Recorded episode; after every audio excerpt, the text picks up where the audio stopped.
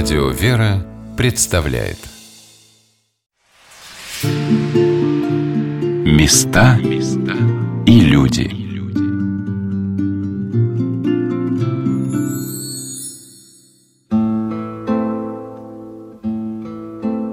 Как глубоко страдает человеческая душа. Какие встречаются ей на жизненном пути уроки и испытания. Каким терпением и мужеством она должна обладать и как прекрасно, когда на этом пути ее сопровождают мудрые помощники и наставники, родители, учителя, духовные отцы. Здравствуйте, дорогие друзья! У микрофона Анна Шалыгина. Сегодня мы с вами отправляемся в затерянный в глухих Владимирских лесах монастырь, в который ехала вся Россия. Мы едем в Свято-Смоленскую, Засимову, мужскую пустынь.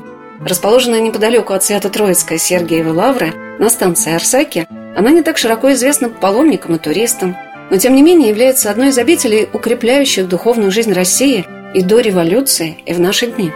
Потому что здесь своими мощами пребывают три преподобных, три угодника Божия, прославивших это место.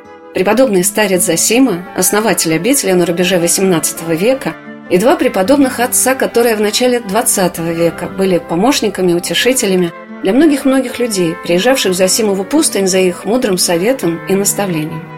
Это святой преподобный старец Алексей Засимовский и святой преподобный устроитель монастыря Герман Засимовский. Так удивительно видеть их сейчас в одной раке, благословляющих тебя с ними познакомиться. А сами они впервые встретились на той самой станции Арсаки, куда я приехала в погожий солнечный день на электричке. И, выйдя на перрон, пустынный и непримечательный, обрадовала, что меня на станции встречала Марина Чекулаева, которая рассказала по дороге в пустынь о ее далекой и недавней истории. Станция Арсаки, вот еще до революции, когда здесь был монастырь. В принципе, сейчас это название сохранилось. Свято-Смоленская Засимова пустынь. Что у станции Арсаки? Эта станция, она еще до революции была. И в житии наших преподобных, и в летописи монастыря который составил Серафим Чичагов, который Дивеевскую летопись составил. Он там писал, что настоятель иеромонах Герман, он ездил на станцию в телеге, запряженной лошадью, и по делам, и встречал кого-то со станции. То есть эта станция давнишняя, старая. А вообще, чем известны вот эти вот места, до того, как здесь был устроен Смоленский монастырь, пустынь, здесь была Ульянова пуст. Ну и, по-видимому, места намоленные. Не видите, как в отдалении преподобный Герман устроителем считается этого монастыря. Вот, и он даже на иконе с собора. И он специально выкупал земли вот, монастырские, чтобы как можно дальше было от поселений, от соблазнов, от деревень, чтобы все это было в лесу, чтобы монастырская территория была. Поэтому, когда после революции здесь на территории монастыря расквартировали полк и приспособили под казар и братские корпуса. Ну и часть съехала фактически два года назад только. Поэтому много строений сохранилось. Видите, вот мы проезжаем забор, это вот все была огороженная часть. Здесь вот раньше солдаты ходили, ну, как всегда, там проверяли. У них патруль был какой-то, вспаханная полоса. 200 лет тому назад в прежнем Переслав-Залесском, в Кинельском стану, на холмистом берегу небольшой речки Молохчи красовалась лесная пустошь с небольшими полянами, заросшими травою, называемая Ульяновой, и значительно удаленная от людского жилья. Не без воли Божией, в неведомый для нас день, посетил эту пустошь некий старец Засима, призываемый Богом к уединенной отшельнической жизни. Понравилась старцу эта пустынь, красивый вековой лес, извилистая речка – и глубочайшая тишина, прерываемая лишь пением и перекрикиванием птиц. Помолился блаженный старец и спросил откровения воли Божией, и, познав в своем чистом сердце, что именно это место, предназначено ему для подвижничества и пустынного жительства, он остался уже здесь навсегда. Но кто был старец Засима? Кого мы теперь спросим об этом? В каких летописях может говориться о тайных путях жизни его, о его уединенных подвигах, ведомых одному Богу, или сама безмолвная могила блаженного старца, хорошо известная многим, ответит нам на наш вопрос. Или дела его, о которых громко гласит предание, или, наконец, чудеса, совершаемые ныне по молитвам святого старца, достаточно ясно свидетельствуют, кто был блаженный старец Засима.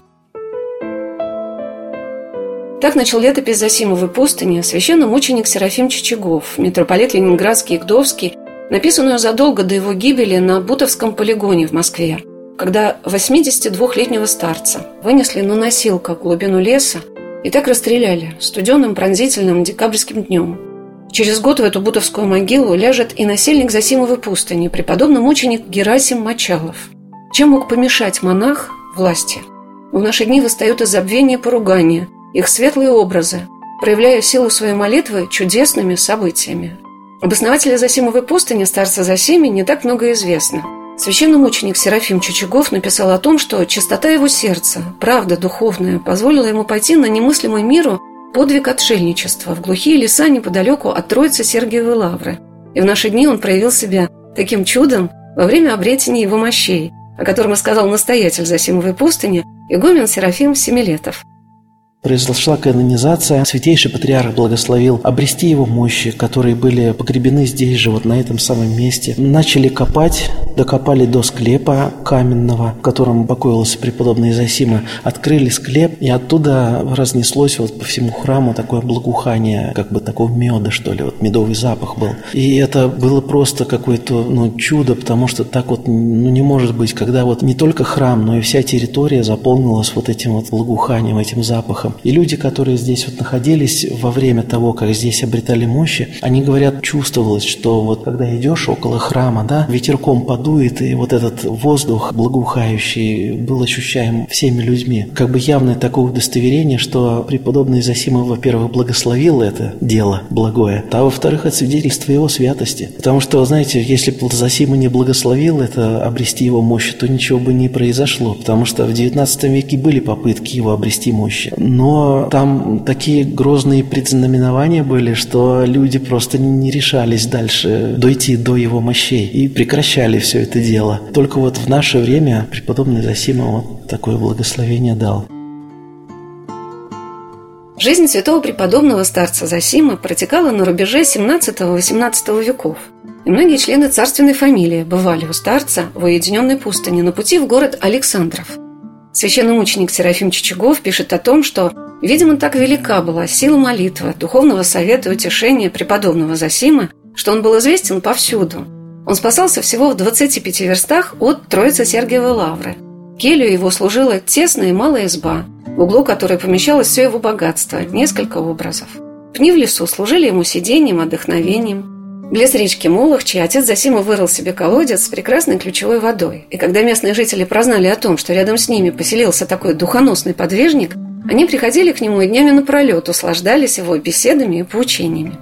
Прихожанки Засимовой пустыни, местные жительницы бывшего военного городка на станции Арсаки, тоже вспоминали о дне прославления и обретении мощей преподобного Засима мощи, когда обретали, это было что-то тоже удивительное. Это было ночью, когда обретали мощь. Были очень много народа. Мы с Валентиной были там тоже, да, на обретении. Да. неизвестных людей очень много было, потому что, наверное, в России знали, что будет обретение мощей. И вот я, значит, наблюдали. Они заранее уже это место знали, где будут, и уже подкопали. Когда началась служба, она, наверное, в 8 вечера началась, потому что стемнело при нас, уже начали песочек этот копать, и вдруг обрели честной череп череп его. Он был цвета такого темного цвета коричневого. Подняли его на, в алтарь, отнесли, наверное, омыли там какое-то свое таинство. Его подняли, когда вот в алтаре все люди на колени упали, и вот по храму, вот это я запомнила, по храму пошел какой-то ветерок, такой легкий ветерок, и пошло благоухание от этого песка, потому что нам в кульках, и у меня это очень долго, у меня много лет хранился этот песочек, и от него пошло благоухание. Всегда, вот я понюхаю, думаю, ой, ну пахнет и пахнет. Много лет. Вот такое чудо было, да. Я попросила отца Серафима рассказать, что известно о духовном облике святого Засимы, которого именуют по названию епархии, которой в наши дни принадлежит монастырь Свято-Смоленская, Засимова мужская пустынь, преподобный Засима Александровский. Сожалению, очень мало о нем известно. Вот все, что дошло до нас, это записи Семена Ермолаева, который был современником жизни преподобного Засима. В общем-то, он ее и описал, эту жизнь, в своей тетради от руки. Но эта тетрадь в подлиннике до нас не дошла. Эту тетрадь видел и читал святитель Серафим Чичагов, который и составил на основе ее жизнеописания вот преподобного Засима в очерке «История Засимовой пустыни». О преподобном известно только, что он был выходцем из Троиц-Сергиевой Лавры и уже в старости решил на пустынническое житие. И спросил благословения, настоятель Лавры его отпустил, тогда это был Троиц-Сергиев монастырь. Отпустил его, а преподобный Засима искал место, где бы ему поселиться, пришел на это место, оно ему понравилось. Здесь поставил свою келью и рядом небольшую часовню срубил, чтобы можно было совершать какие-то богослужения мирским чином, потому как священником он не был. Долгое время прожил он здесь один, ну, по крайней мере, несколько лет, пока о нем не узнали вот ближайшие жители деревни Никульская. Деревня эта находится примерно в четырех километрах отсюда. Случайно набрели на пустоножителя эти жители и начали к нему приходить во множестве, увидев в нем такой вот удивительный дар прозорливости, того же рассуждения. И люди настолько полюбили преподобному Засиму, что приходили к нему рано с утра и не уходили до позднего вечера, пока уже ночь не наступала, и тогда только расходились. И все это время преподобный Засима беседовал с ними, поучал о христианской жизни, беседовал с каждым о его каких-то вот жизненных ситуациях, о духовной жизни каждого. Ну вот таким образом преподобный здесь проводил свои дни. Когда о нем уже узнали, к нему начали собираться братья, немногочисленные. Их было, как говорится в его жизнеописании, 12 человек сначала. А вокруг него начали селиться вот эти братья, каждому строили по келье, деревянной такой избушке, где мог каждый жить. И вот таким образом этот вот первоначальный монастырь образовался. И просуществовал он до смерти преподобного Засима, которая произошла вот точно неизвестно. Но известно, что в начале 18 века, то ли в 1710, то ли в 1713, примерно вот где-то вот в это самое время. Как Засима скончался, братья отсюда разошлась по разным монастырям, так как, ну что ж, учитель скончался, не захотели они больше без него здесь находиться. Почитание старца Засима продолжалось и после его кончины, и несмотря на упразднение обители, на протяжении XVIII-XIX веков и могила, и часовня над нею поддерживались местными жителями, хотя и не без ропота некоторых владельцев усадьбы и приходских священников из окрестных храмов. Здесь служились панихиды, и богомольцы во множестве приходили отовсюду. В Засимовой пустыне есть музей, где представлена история обители во многих фотографиях и документах, расположенный в одном из братских корпусов, где в сенях вас встретит надгробный камень с могилы преподобного Засима Александровского. С музеем монастыря меня знакомил монах Паисий Отводчиков, и он рассказал о том, как развивалась история обители до того, как в нее пришел святой преподобный Герман Засимовский.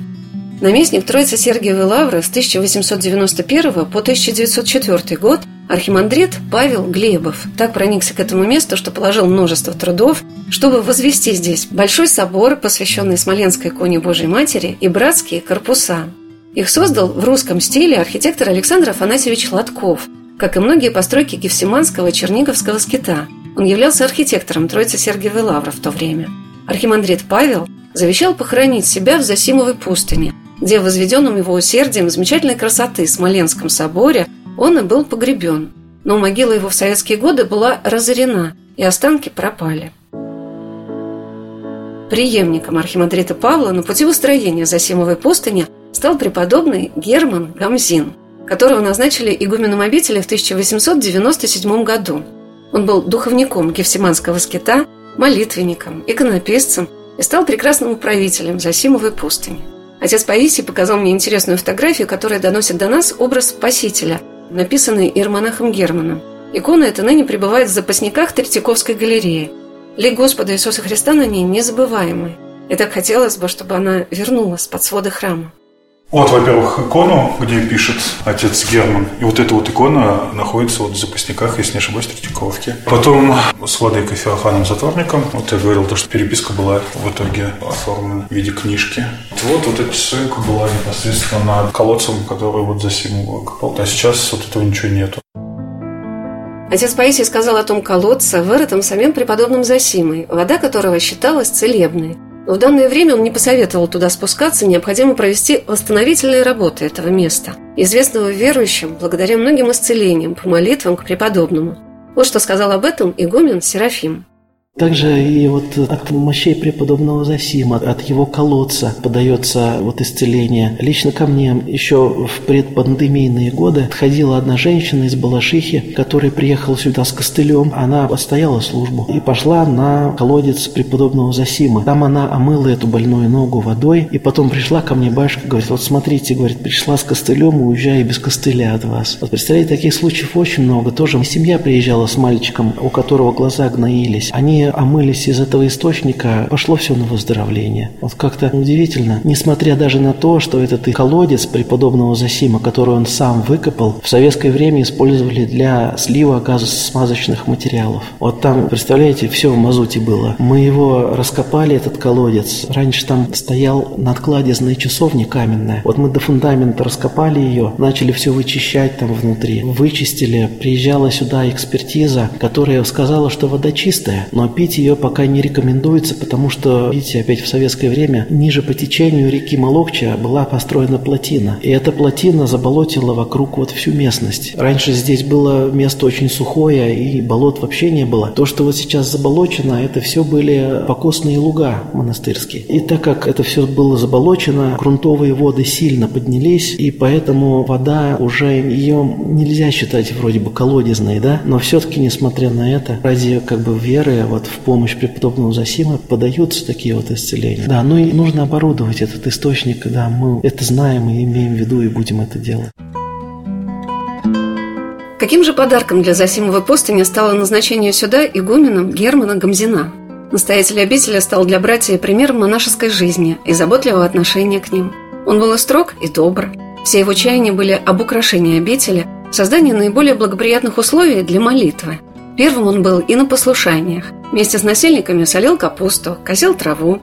Остались замечательные фотографии, как отец Герман трудится наравне с послушниками. Это вот, я говорил, капусту солить, с гермом косить, с гермом. И что это не постановка, как сейчас принято говорить, там и братья о нем отзываются. Что отдохнуть хотят, а он стоит, все солит солит, или все это косит косит. Значит, как не косил будет, если ты уйдешь отдыхать, а игумен будет дальше продолжать. Отец Герман начинал свой путь под окормлением духоносных старцев Гефсиманского Черниговского скита, когда его духовный отец, иеромонах Александр, ученик святого преподобного Льва Старца Оптинского, почил, он состоял в переписке со святителем Феофаном Затворником. Его наставления об Иисусовой молитве, осмыслением подвига святых отцов вылились в замечательное поучение для ищущих спасения. Он писал «Святые отцы говорят, что подобно тому, как из самой глубины моря достаются драгоценные жемчужины – так и в глубине смиренно мудрее находятся лучшие сокровища духовные, как те, которые добывают золото из земли и жемчуг из глубины морей, бывают в то же время под ногами всех людей, так и желающие обогатиться божественной благодатью подвергаются такому самоуничижению, что осознают себя хуже всех людей. Тогда является в сердце подвижника чувство сознания своей полной немощи, безответности перед всемогущим, всесильным Богом, проникающее до самой глубины души – Вместе с тем и надежда на милосердие Божие и дерзновенная к Нему молитва. «Помилуй меня, Боже, яко не только немощен есть, но Твое есть создание». Такое чувство, сокрушенное, смиренное, но полное веры и упования на милость Божию, является лучшим основанием сердечной молитвы. Отец Герман, по словам настоятеля Засимовой пустыни игумена Серафима, сочетал в себе очень разносторонние качества – Преподобный Герман – это человек такой, знаете, такой настоящей монашеской направленности. Человек, который удивительно сочетал в себе, как он сам о себе выражался, и дела Марфы, и дела Марии. То есть вот такие житейские дела по устроению обители, строительством обители – это хлопотные занятия это вообще. Он умел сочетать это все с внутренней молитвой Иисусовой. От преподобного Германа вот как раз остались много высказываний. Он писал даже свои слова о Иисусовой молитве, сохранил сохранилась его переписка с Феофаном Затворником. Это все собрано у нас во втором томе «Потеряка», который сейчас готовится также к переизданию. «Потерик за Симую пустыни», да, куда это все его труды преподобного Германа туда войдут. Преподобный Герман, он удивительно сочетавший в себе вот такие два качества, молитвы и администратора такого. Это не каждому дано, это очень тяжело, но преподобный Герман, несмотря на это, с этим справлялся. И вот к его келейник, когда уже рассказывал, когда преподобный Герман уже был немощной, и когда не всякий раз он мог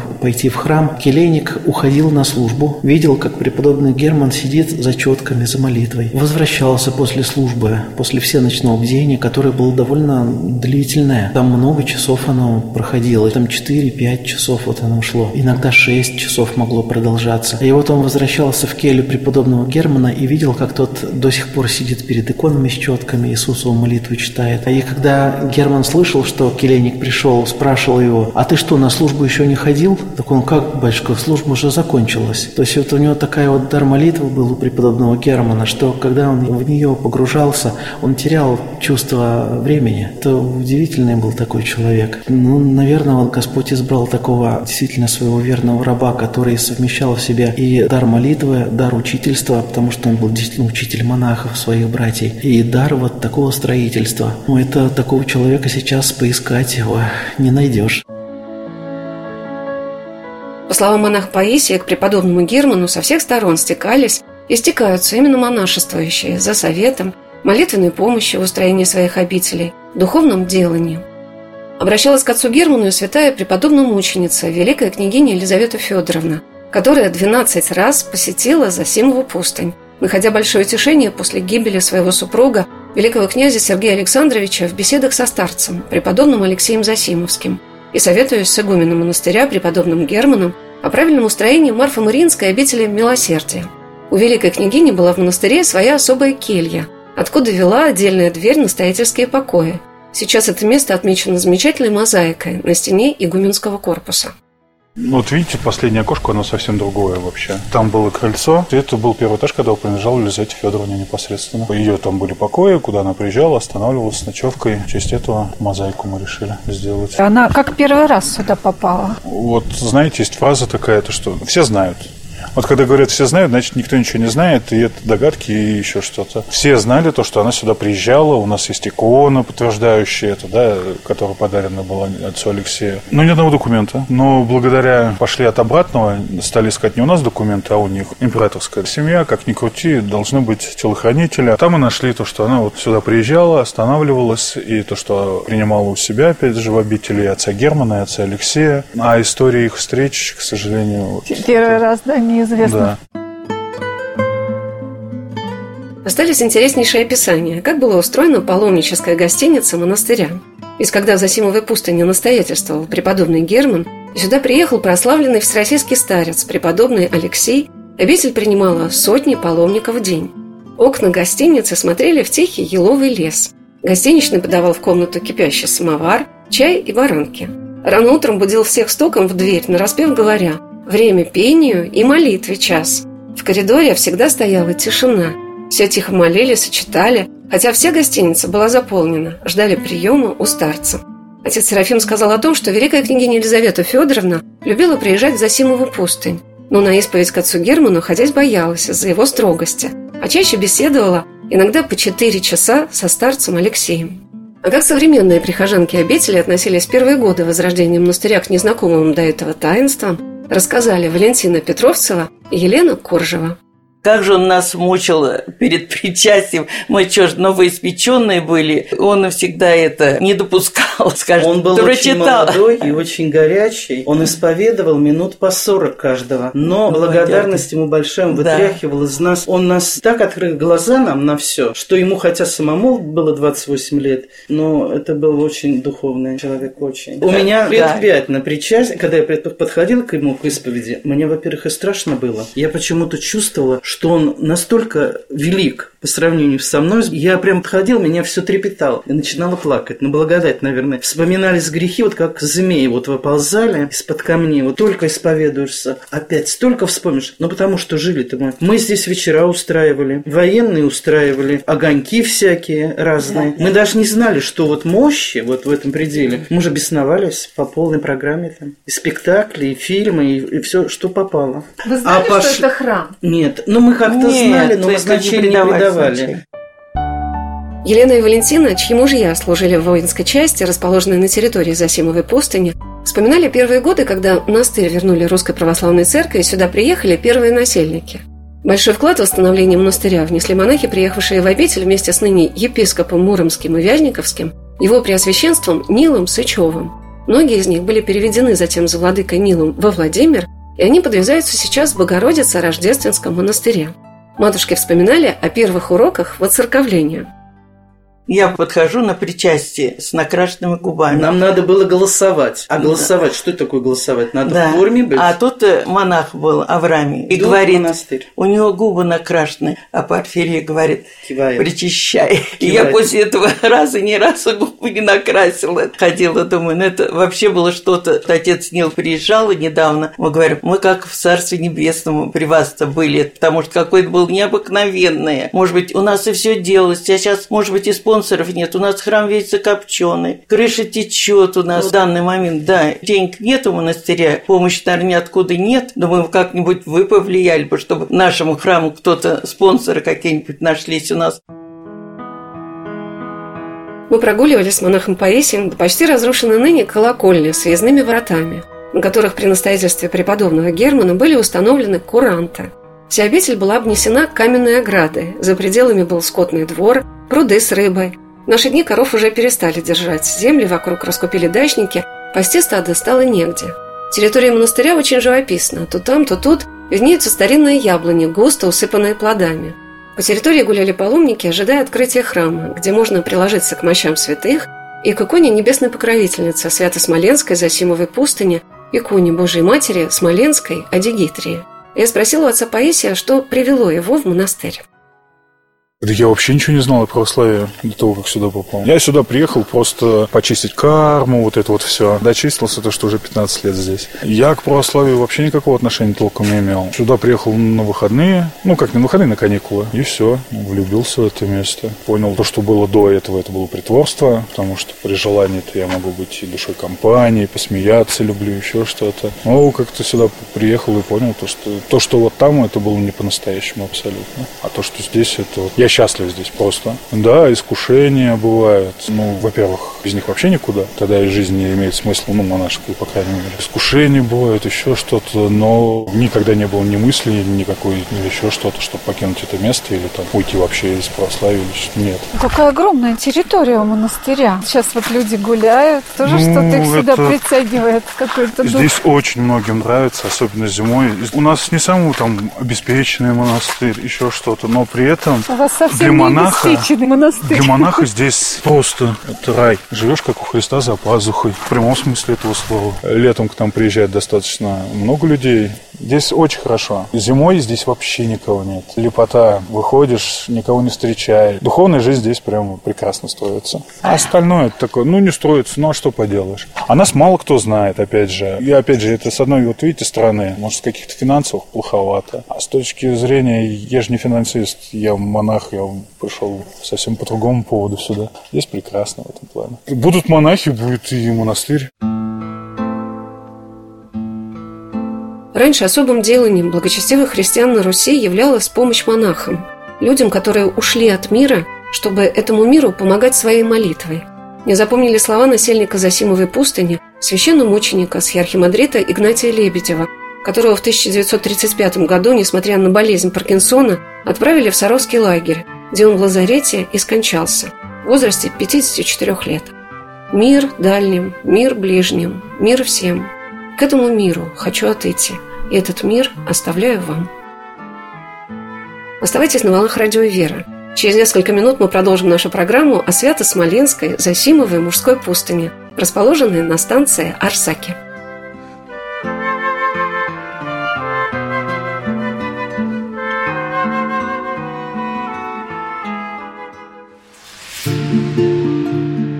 Места и люди –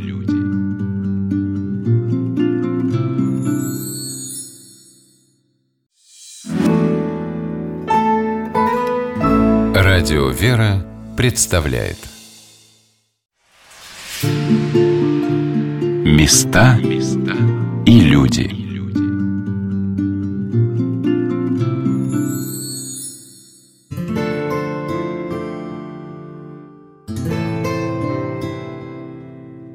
Восемнадцатого ноября 1917 года храм Христа Спасителя, вмещавший до 12 тысяч человек, был переполнен. Совершалось великое событие – избрание вновь на Патриарший престол предстоятеля Русской Православной Церкви.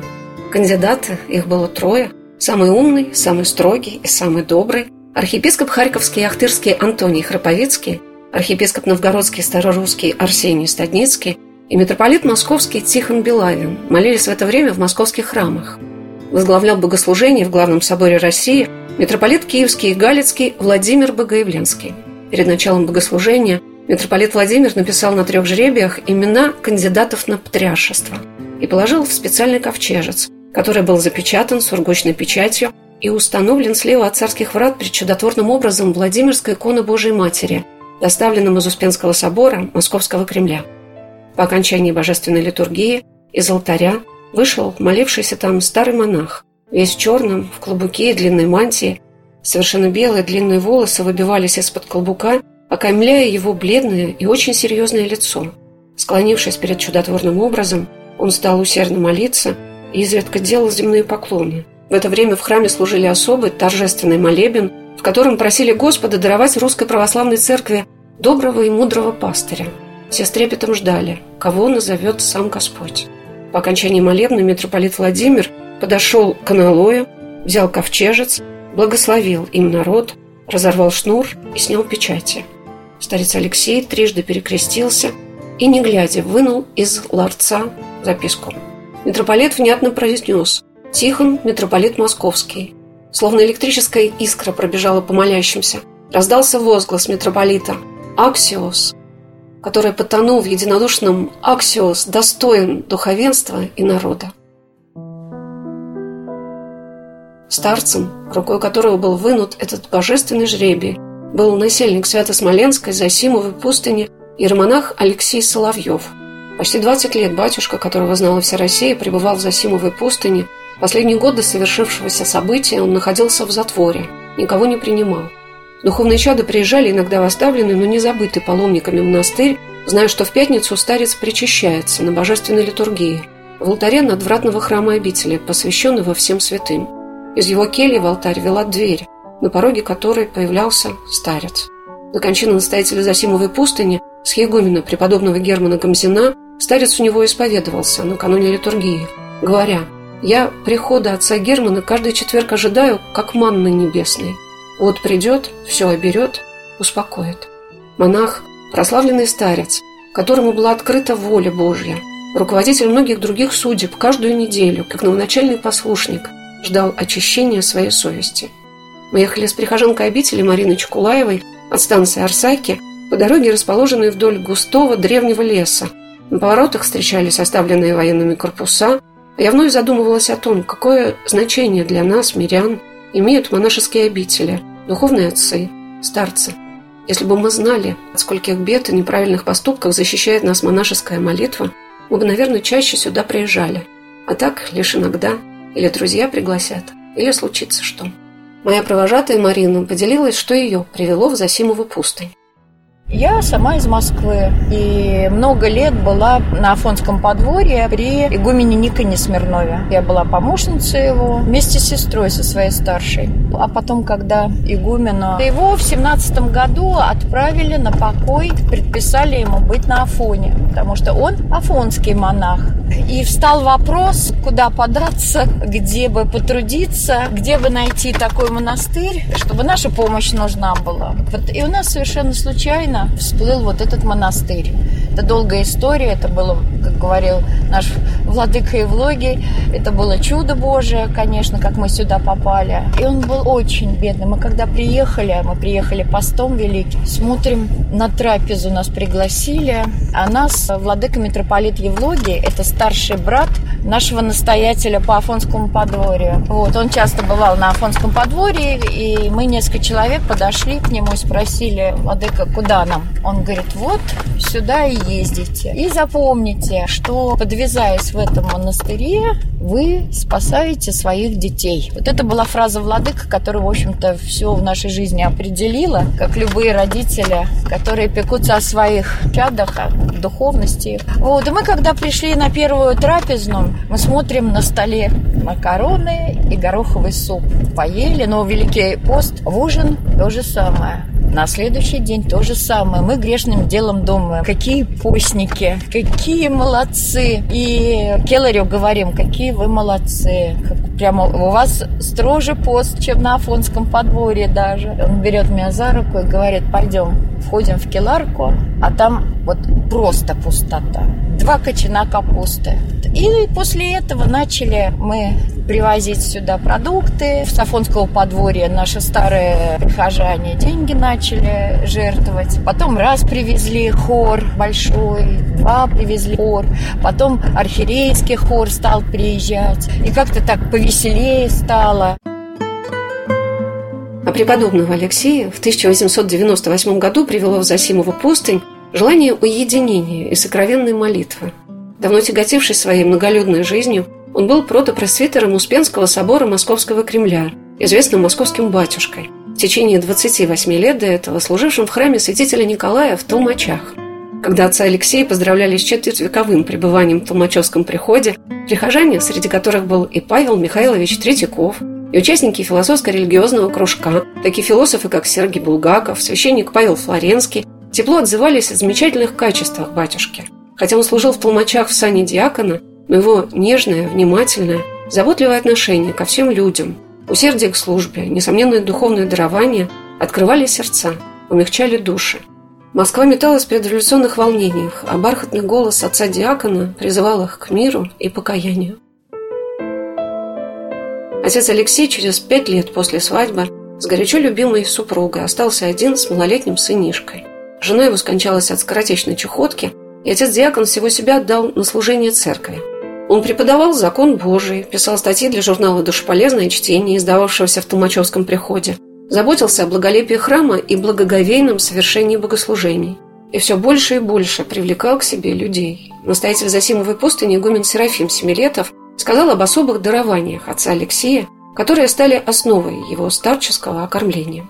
Преподобный Алексей долгое время, еще будучи белым священником, был преподавателем. Преподавал разные предметы, в том числе и закон Божий. Ну и, наверное, раз он долгое время был преподавателем, наверное, было в его характере что-то, что он любой вопрос, любую тему мог раскрыть перед человеком в доступном ему виде, в понятном ему виде. И, в общем-то, очень хорошо довести до него, чтобы этот человек ее усвоил. Ну вот это все в совокупности, конечно, и привлекало людей к нему. Ну плюс плюс его доброта, конечно. Это как Елизавета Федоровна говорила, что преподобного Германа она побаивалась к нему на исповедь идти, а к преподобному Алексею она вот без боязни и с радостью. Потому что преподобный Герман как-то казался таким строгим человеком, а преподобный Алексей всех радушно и с любовью принимал. Преподобный Алексей через 8 лет по поступлению в Засимову пустынь, после того, как он, пройдя многие послушания на клиросе, преподавание закона Божия братьям монастыря, стал исключительно заниматься духовничеством. Его сыном Михаилом, которого старец пережил, в монастыре была построена деревянная келья, где принимал ежедневно иеромонах Алексей, известный на всю Россию старец. После кончины преподобного Варнавы Гефсиманского многие его духовные чада, известные священники, архиереи, миряне, ученые и простой люд стали обращаться за советом и молитвенной помощью к отцу Алексею. Что отличало этого, изнемогавшего от телесных болезней, но обладавшего горячим, любящим сердцем старца, который подолгу со всеми беседовал, не оставляя никого неутешенным? Он говорил «Я все переживаю с вами». Однажды, когда у одной его дочери было большое горе, он ей сказал «Я пережил его с тобой, и оно вот где у меня осталось». И показал на сердце, которое у него с молодости было, очень больное. Преподобный Алексей был такой человек очень, во-первых, мягкий и очень такой жалостливый к людям. Он бывало много раз говорил, что вы меня как начнете уговаривать, я ведь на уступки пойду. Это, знаете, также говорил преподобный Амвросий Оптинский. Но, говорит, для вас это не будет полезно. Преподобный Алексей, он, во-первых, ну, был известный человек благодаря тому, что он служил часть своей жизни в Успенском соборе Московского Кремля. И в Москве был человеком довольно известным. И его уже тогда как бы очень уважали как человека человека духовного. А когда же он пришел в монастырь, когда здесь начал нести труды вот такого монашеской жизни, ну, наверное, люди увидели в нем такой вот дар, который дар старчества. А старец это, ну кто? Тот человек, который, во-первых, сам нашел путь к Богу, а во-вторых, знает, как и другого человека к нему привести. Поэтому люди в таком количестве ехали, потому что верили преподобному Алексею, знали, что он нашел путь к Богу, а раз он нашел путь к Богу, он и нас может привести к нему. Ты не обманывались в своем таком уповании. Поэтому преподобному такие очереди выстраивались на исповедь. Он не мог принять всех но из-за слабости своего здоровья, поэтому было ограничено число посетителей. Кроме определенного числа человек в день запрещалось принимать ему более этого количества. Вот именно из-за того, что заботились о его состоянии здоровья. Отец Алексей исповедовал свои избушки каждый день. Его келья в три окна, перед которыми был небольшой полисадник с цветущими кустами и цветами, состояла из небольшой передней, приемной и спальни. Налево от синей на столике стоял самовар, который готовил его келейник, будущий преподобный мученик Макарий Моржов, в течение 28 лет служивший своему больному старцу. Налево от синей была приемная, столовая и молельня одновременно. Впереди слева стояла налой, на небольшом киотике иконы, Евангелие, кадильница, богослужебные книги. Вдоль стены стоял диван за столом, где принимали посетителей и поили их чаем с баранками. Самовар ставили гости, батюшка сам опускал горящую лучинку, затем расставлял посуду, угощения. Батюшка всегда был ласков, приветлив и добродушен. Исповедовал богомольцев подолгу. Если собиралось несколько человек, беседовал на разные темы, но всегда разговор касался практических вопросов духовной жизни – Спал старец, не раздеваясь, под рясники и сапогах, чтобы легче было вставать на молитву. На столе и этажерке лежало множество книг. Посетителям, приходившим и приезжавшим к нему отовсюду, часто повторял «Мир душевный теряется больше от осуждения других и недовольства своей жизнью». Когда говорили про кого-то, старец останавливал и повторял «Нам до других дела нет, говори только свое». Когда душа обвиняет себя во всем, тогда возлюбит ее Бог. А когда возлюбит Бог, что нам еще нужно? Монастырское начальство, видя, как изнемогает старец от приема посетителей, ограничило этот поток до 110 человек за два дня. Богомольцам выдавались жетоны, которые определяли очередь. В музее Засимовой пустыни я увидела один из таких номерков, которые изготовили специально для приема у старца Алексея. У нас есть жетоны. Ой, надо же, металлический. А что здесь написано? За Симову пустынь. Очередной билет Святой Исповеди. Билет номер 4. Надо же, изготовили такие жетоны специально для того, чтобы посетить старца. Надо же. Вот сначала были билеты такие бумажные, угу. а потом вот сделали специально. Потому что народу было так много, что... Ну, человека решили пожалеть. Ну, здесь это его молитвы, записочки, а это вот, это он делал рисунки для своих внуков на Пасху, его рукой. А что значит молитвенное правило старца? То, что вот он вычитывал, грубо говоря, у нас у всех есть, когда тебя постригают, то тебе дается правило монашеское. А люди, которые более духовно богаты, допустим, то они сами для себя могут и правила установить, еще что-то. Ну, то, что он вычитывал каждый день. Или советовал кому-то вычитать. Монах Паисий, показывая мне экспонаты музея, подвел меня к иконе, которая висела в келье старца. Она была свидетельницей молитвы отца Алексея в его затворе, который начался 6 июня 1916 года и приживался лишь на время Поместного собора в Москве. Этот образ – дар благоговейного почитания старца его любящей духовной дочери, преподобной мученицы, великой княгини Елизаветы Федоровны. Ну и такие более современному человеку интересные. Это вот икона Елизавета Федоровна, которую он подарила, зайдет подписано. А это икона Спасителя, которую отцу Алексею подарили Афаниты. Красивая какая икона. А это, получается, икона висела... Ну, это келейная, она, скорее всего, была у него. Это подарок. Ага. Там сзади написано, что он дается. Я даже не знаю, каким образом ее смогли сохранить, потому что у нас икон-то особо старых и нету. Ну, это избрание святителя Тихона Триарства. Ковчежица, когда он говорил, Алексей Засимовский терял имя. И там, если не ошибаюсь, есть фотография даже этого. Приезжала к старцу Алексею и преподобная исповедница Фомарь Марджанова, ставшая настоятельницей Серафима Знаменского скита под Москвой. Учениками преподобного Алексея были и святитель Ларион Троицкий, архиепископ Верейский, и епископ Волоколамский Федор Поздеевский, настоятель Данилова монастыря, епископ Серпуховской Арсений Ждановский, окончивший свой жизненный путь на Бутовском полигоне – и священномученик епископ Дмитровский Серафим Звездинский, нежно любящий своего старца и унаследовавший от него этот великий дар бережного отношения ко всем людям. Владыка Арсений, который был духовным сыном преподобного Германа и присутствовал при кончине своего старца, который отошел к Господу в 1923 году, вспоминал, как преподобный Алексей, выйдя из своего затвора, проводил своего друга и духовного отца в последний путь такими словами – ты был столб утверждения церкви. Благодарю тебя за то, что ты всю жизнь свою стоял на страже православия. Мир тебе. Гряди с миром. И вновь удалился в свою келью. В Засимовой пустыне действительно царит необыкновенный мир. Трудно осознать, что в одном храме тебе предстоят молитвенно трое преподобных. При всей простоте и скромности резного иконостаса – и негромкой красоте рак преподобных засимовских отцов тебе передается некая торжественная тишина, наполняющая это место.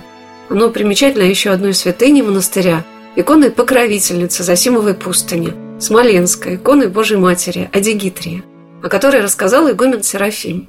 Это вот как раз Смоленская икона Божьей Матери, такая наша главная святыня. Эта икона была пожертвована обители одной православной семьей. Они, кстати, приезжали недавно и были очень так приятно удивлены, что икона занимает такое почетное место. Но я думаю, ну как же, как же не почетное, когда вот монастырь открывался, а Смоленской иконы вот такой древней, красивой иконы, красивого письма не было. И вдруг вот эта семья приезжает, привозит икону и говорит, у нашей бабушки хранилась эта икона. Какой-то храм в Москве, когда закрывался, она сохранила эту икону у себя. И потом, когда в 92 году обитель открылась, вот они эту икону решили пожертвовать монастырю. И тогда Владыка Нил, тогда архимандрит еще, наместник Засимовой пустыни, приезжал к ним домой, и они официально передали ему эту икону. И вот она заняла свое здесь такое место. Ну и знаете, тоже вот, вот эти вот приношения некоторые, которые висят перед иконой это люди пожертвовали Царице Небесной в качестве благодарности, потому что люди приходят, просят что-то у Царицы Небесной. Мы каждый воскресный день вечером служим акафисты перед иконой Божьей Матери. Ну и вот так тоже люди приходят со своими нуждами. И те, кто получил просимое, вот приносят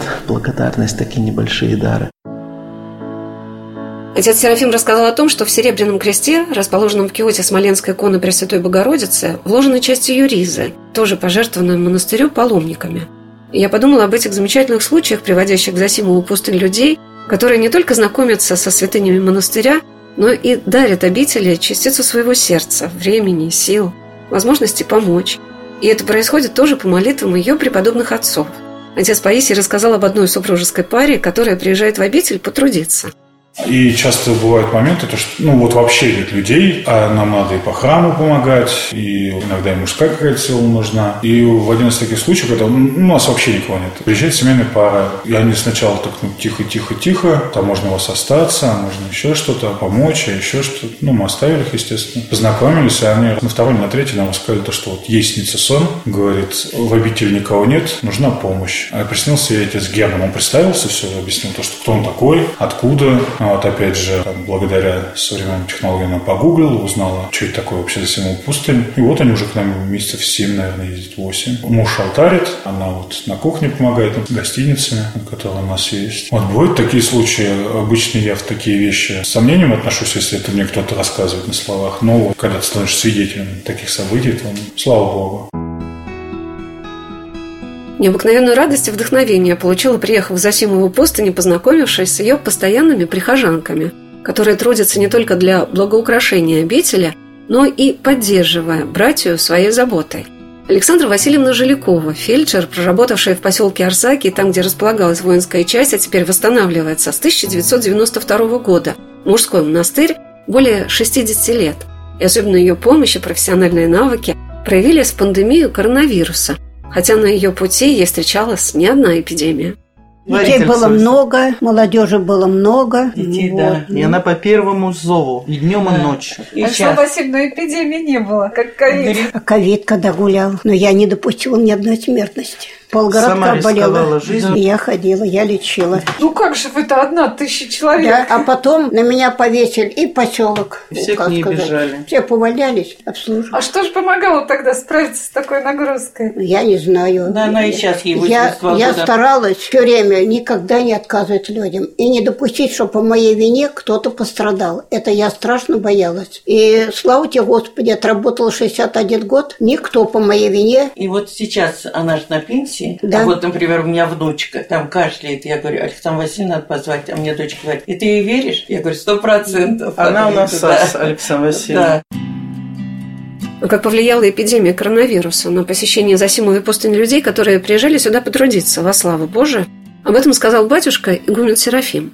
Ну, конечно, помощь нужна. Во-первых, помощь людьми, которые бы вот имели какие-то навыки, начиная от клироса, кто на клиросе может петь, и заканчивая какими-то хозяйственными такими работниками, и слесаря, и сантехники, и электрики, и столеры, и каменщики, ну, все нужны. Вы знаете, удивительно, я так заметил, предпандемийное время было немножко другим. Пандемия положила какую-то такую незримую границу, после которой очень значительно все изменилось. Я вот как бы заметил на примере хотя бы одного нашего монастыря. До пандемийное время очень много людей ездило в монастыри, приходило в монастыри, жили в монастыре вот в качестве трудников, волонтеров. И как-то бескорыстно помогали вот своими трудами монастырю. И очень много таких людей было. Очень много. Я помню время, что до 100 человек у нас жило. Представляете, 100 человек, трудников. И вот пандемия как положила какой-то вот такой предел этому. После того, как храмы открылись, людей выпустили на улицы, нет народа, не ездят вообще. Я имею в виду, не ездят вот так вот, как раньше, помогать монастырям своими руками, своим трудом. А если ты как бы приглашаешь какого-то человека, ну, слушай, приезжай к нам это самое потрудиться. Он говорит, а вы мне зарплату будете платить? Людям нужна зарплата уже. Зарплата это хорошо, но где бы ее еще взять для бедного монастыря-то, знаете? И совсем другое отношение как-то. Я не знаю, может быть, смена поколений произошла, может быть, пандемия как-то повлияла. Люди очень сильно изменились.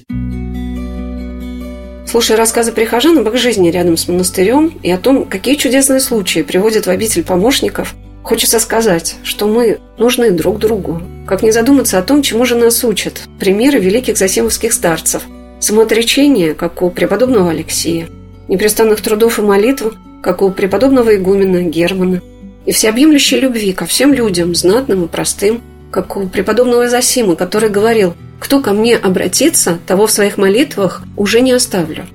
Монах Паисий рассказал еще об одном случае, когда преподобные не оставляют в трудной ситуации насельников монастыря.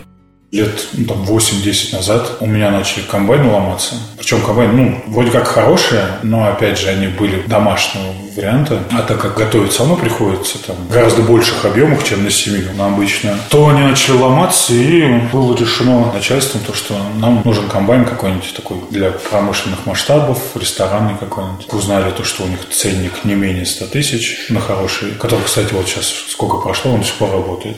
И в итоге мы вешаем объявление о том, что вот нам требуется, чтобы кто-то пожертвовал, если может, по возможности, за средства на комбайн. И буквально, причем именно на следующий день утром, прямо звонит нам женщина, представляется, что зовут Ирина, она из города Краснодара. И то, что ей приснился отец Алексей, Алексей Засимовский, то, что он сказал, то, что вот в данный момент нужна, требуется помощь нашей обители. До этого она даже вообще не знала, то, что есть какая-то Засимова пустыня, есть какой-то Алексей Засимовский. Но вот она нам помогла, и с тех пор вот пытается каждый год на 2 октября к нам приехать, чтобы непосредственно быть на службе преподобного Алексея Засимовского. Опять же, вот историю, которую ну, своими глазами увидел. А так, на самом деле, есть повседневные чудеса, на которые вообще не обращаешь внимания. К отцу Засиме мы, ну, мы его называем это Засим, он наш преподобный, понятно. Один период мы вообще там чуть ли не ежедневно к нему, я точнее, ходил. На что-то жаловался, что-то рассказывал. И по молитвам вроде как происходит все. Нету повара, приходишь, объясняешь, через два дня к тебе приезжает трудник, говорит, я повар. Ну, слава богу. Надо что-то там... Вот. Ну, естественно, ты просишь не для себя, а для монастыря. И довольно-таки часто тоже что-то происходит. Конечно, мы не просим ничего в глобальном каком-то плане или еще что-то. Но так вот, не то, что по мелочи, а вот то, что реально необходимо в данный момент, так обычно бывает. И ты настолько к этому привыкаешь, то что я бы удивился, если бы что-то не произошло, то что ну, нам надо, можно так сказать. Слава Богу, все. Отец Серафим вспоминал, что время расцвета Засимовой пустыни занимает не такой большой срок. Это период, когда в ней настоятельствовал преподобный Герман Засимовский, всего 27 лет. Но в это время в обители собралось более 100 насельников. В наши дни, когда в монастыре подвязаются 10 монахов, послушания у каждого достаточно. И самым дорогим в обители они по-прежнему считают здесь присутствие мощей преподобных, как опору и поддержку возрождения монастыря. Наверное, дорог тем, что здесь, в таком вот довольно небольшом, может быть, монастыре, выросла целая плеяда святых. Это ведь можно сравнить, знаете, конечно, не в таких масштабах, но с Киево-Печерской лаврой. Ведь посмотрите, там вот за короткое время, ну там взять, может быть, сколько, несколько столетий. По-моему, два или три столетия. Основная часть вот Киево-Печерских святых, она именно тогда просияла. Какая плеяда целая. Здесь также вот Засимову пустынь, вот за эти 27 лет, которые Засимову пустынь так расцвела, за этот небольшой срок срок возросло шестеро святых. Седьмой – это преподобный Засима, основатель обители. Вот шесть святых, которые, в общем-то, здесь жили, трудились, своими ногами вот везде ходили. И, знаете, я помню слова покойного отца Иоанна Крестьянкина, который говорил, что счастливы те монастыри, в которых есть мощи святых, потому что они являются их заступниками. И вот действительно, когда мне просто есть с чем сравнивать. Первоначально я принимал постриг в монастыре, где нет, не было никаких мощей. И когда меня перевели сюда, где вот мощи преподобных наших. Не то, что жизнь здесь проще, нисколько не проще, но как-то духовно, наверное, как то чувствуешь какую-то поддержку и опору. Опору главное. Когда ты при разных тяжелых каких-то, может быть, жизненных ситуациях, или, может быть, не знаешь, как поступить, или еще какие-то, может быть, случаи из жизни могут быть. Приходишь к мощам вот преподобных, молишься, чтобы, просишь, чтобы они помогли, не оставили. И удивительные преподобные откликаются. Игумен Серафим показал мне замечательную икону всех засимовских святых, на которой изображены преподобные отцы Свято-Смоленской Засимовой пустыни Засима, Герман и Алексей, и преподобно-мученики, монахи монастыря, погибшие в годы гонений. Это келейник старца Алексея и иеромонах Макарий Моржов, расстрелянный в Москве в 1931 году и погребенный в безвестной могиле на Ваганьковском кладбище. Схиархимандрит Игнатий Лебедев – в 1935 году приговоренный к пяти годам заключения и скончавшийся в Саровском лагере. Игумен Владимир Терентьев, скончавшийся в ссылке в Алма-Ате в 1933 году, а также расстрелянный 5 декабря 1938 года на Бутовском полигоне иеромонах Герасим Мочалов. В музее монастыря я увидела их фотографии рядом с набросками картины «Русь уходящая» Павла Корина, где изображены другие насельники Засимовой пустыни. Я подумала о том, что этот монастырь с его неброской, в то же время изысканной красотой корпусов и храмов, возведенных в русском стиле накануне XX века, тоже можно было бы назвать «Русь уходящая», с одним условием, что эту Русь мы обязательно должны сохранить, потому что это то настоящее, что скрепляет нас нашим прошлым, самыми дорогими, крепкими узами, если это нам действительно очень важно. И старец Засима, мощи которого до сих пор благоухают совершенно неземным ароматом, и старец Алексей, чей образ великого труженика человеческих душ принес столько прекрасных плодов в своих духовных чадах, не сломленных никакими гонениями, как его келейник, отец Макарий Моржов, говорил под арестом «О себе прошу Бога, чтобы он помог мне спастись, и считаю, что и в современных богохульных условиях тоже можно спастись, если не открыто, то тайным подвигом, так как молиться можно и тайно». игумен монастыря преподобный Герман – оставивший для нас свои наставления о том, как в непрестанных трудах и заботах учиться всегда молиться и быть рядом с Богом. Все это нерукотворное богатство Засимовой пустыни, которое притягивает попадающих сюда непостижимым промыслом Божьим людей. Хотя, наверное, это Северная Оптина, как называли Засимову пустынь в конце XIX века, в наши дни еще как бы сокрыто под спудом по сравнению с другими обителями. Но батюшка-настоятель относится к этому с удивительным терпением. А может быть, вот преподобный Засима и хочет, чтобы его пустынь сохранилась такой вот пустынью, по крайней мере, на данное время. Ведь, знаете, вот есть у истории разные времена, когда обители как бы служили людям разным способом. Да, было время, когда Засима пустыни служила людям духовной опорой и старчеством. Но сейчас посмотрите на наше время. Старчики-то исчезают, не осталось их совсем. И, наверное, вот Господь как-то решает, наверное, что в наше время лучше вот, ну, такой, может быть, простотой какой-то, такой вот послужить, обратить внимание больше на свой внутренний мир, на свое внутреннее такое состояние. Ну вот, наверное, это, потому что, вот смотрите, сейчас среди такого разгулявшегося зла очень легко себя потерять. Сейчас как никогда необходима такая внутренняя сосредоточенность и внутреннее внимание к самому себе. Что происходит у тебя в сердце, что с тобой происходит. Потому что кругом много обмана, как сейчас называют фейков, да. Попробуй разберись, где правда, а где обман. Ну вот, чтобы как бы сохранить себя среди всего этого, здесь вот и нужно все-таки большее внимание обратить на самого себя. Когда рассказываешь о монастырях, разбросанных по всей России, от берегов Волги до Камчатки, где трудятся простые скромные люди, которые не пугаются ни тяжелых времен, ни трудных обстоятельств, где принимают тебя легко и добродушно, как будто своего старинного друга. Ты начинаешь постепенно проникать в эту таинственную загадку, где ответом для тебя становятся слова, произносимые священнослужителями в алтаре. «Христос посреди нас». Эти слова, наверное, являются сокровенной тайной каждого монастыря. И приснится ли тебе образ преподобного? Или позвонит знакомый человек и скажет, поедем на выходные потрудиться в обитель? Или сам Господь раскроет твое сердце для помощи? Все это в Его благой воле. Главное, чтобы мы не забывали о том, что каждое утро тихий голос стучится и в наши двери со словами «Время пению и молитве час».